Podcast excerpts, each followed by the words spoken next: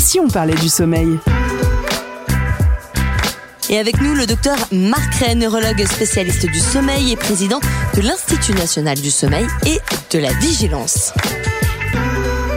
Autre cas concret, celui de Violette, jeune retraitée qui fête justement sa première année en tant que retraitée active au programme de Violette et bien des travaux dans la maison, du jardinage, une vie associative et surtout quatre petits-enfants dont elle s'occupe régulièrement. Parfois c'est un petit peu la course et son sommeil ne lui permet visiblement pas de récupérer aussi bien qu'avant, si bien que la sieste devient importante pour Violette.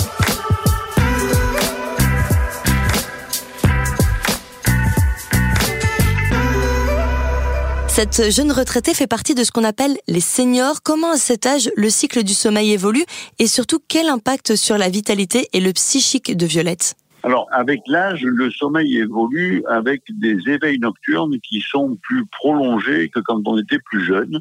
Donc, euh, le sommeil nocturne est organisé en cycle et on a un éveil à chaque fin de cycle. Cet éveil, s'il est très bref durée, s'il est de 30 secondes, une minute, bien, on ne doit pas s'en souvenir.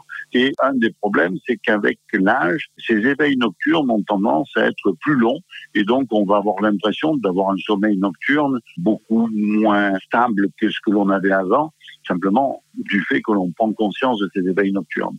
Deuxième aspect, on a une propension au sommeil diurne, c'est-à-dire au fait de dormir dans la journée. On a un besoin de sieste qui est plus important puisqu'il va y avoir une diminution de la durée du sommeil nocturne. Il y a aussi tout un tas de troubles du sommeil qui interviennent à cet âge-là, en particulier le syndrome des jambes sans repos, qui consiste à avoir des impatiences dans les jambes le soir quand on va se coucher, qui fait que l'on va avoir du mal à rester au lit parce qu'on a besoin de se lever. Il y a également un syndrome qui s'appelle le syndrome d'apnée du sommeil. À partir de 50 ans, il y en a beaucoup plus, jusqu'à 65, 70 ans. Et donc, il faut vérifier que Violette ne souffre pas d'un syndrome d'apnée du sommeil. On s'arrête de respirer pendant un petit moment, puis on reprend bruyamment la respiration. Et donc, si Violette constate qu'elle ronfle beaucoup plus qu'avant, il est important qu'elle demande conseil à son médecin de façon à savoir si on doit faire un enregistrement de sommeil. De même, si Violette a des douleurs dans les jambes, là, on est dans des troubles du sommeil qui peuvent apparaître et qu'il va falloir bien entendu traiter. Est-ce qu'il y a d'autres troubles de la santé qui peuvent affecter justement le sommeil chez les seniors et puis comment les éviter, surtout s'il euh, y a des risques qui y sont liés? Il y a bien entendu euh, tout un tas d'autres troubles qui font partie des, des, maladies.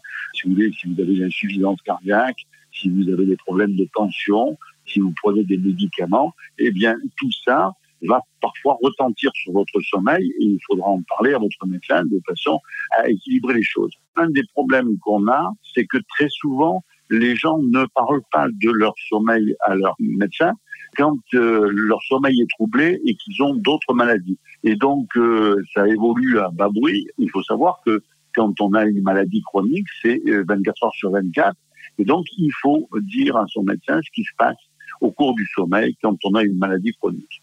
Et puis, bien entendu, il faut aussi organiser ces journées. Et euh, dans le cas de Violette, on a quand même une espèce d'hyperactivité et, c'est ce qu'on peut observer chez un certain nombre de seniors où on leur dit attention, il faut surtout ne pas se laisser aller il faut avoir beaucoup d'activités.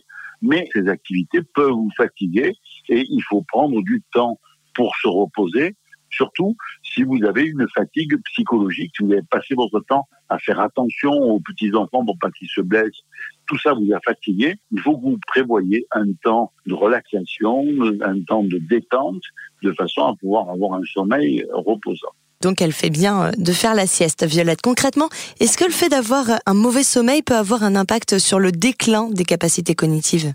Alors oui, le sommeil ayant pour fonction, si vous voulez, d'améliorer la consolidation de ce qu'on a appris dans la journée, si j'ai un sommeil qui est très perturbé, je vais avoir du mal à me souvenir de ce que j'ai fait dans la journée parce que ça va être mal consolidé.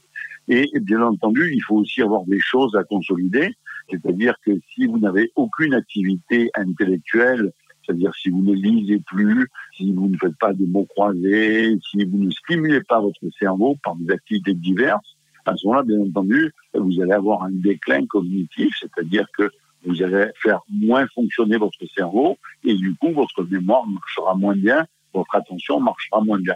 Donc, pour éviter ce déclin cognitif, il faut avoir une activité intellectuelle dans la journée et avoir un sommeil tout à fait bien organisé, même s'il est fragmenté, pour consolider ce que vous avez appris dans la journée.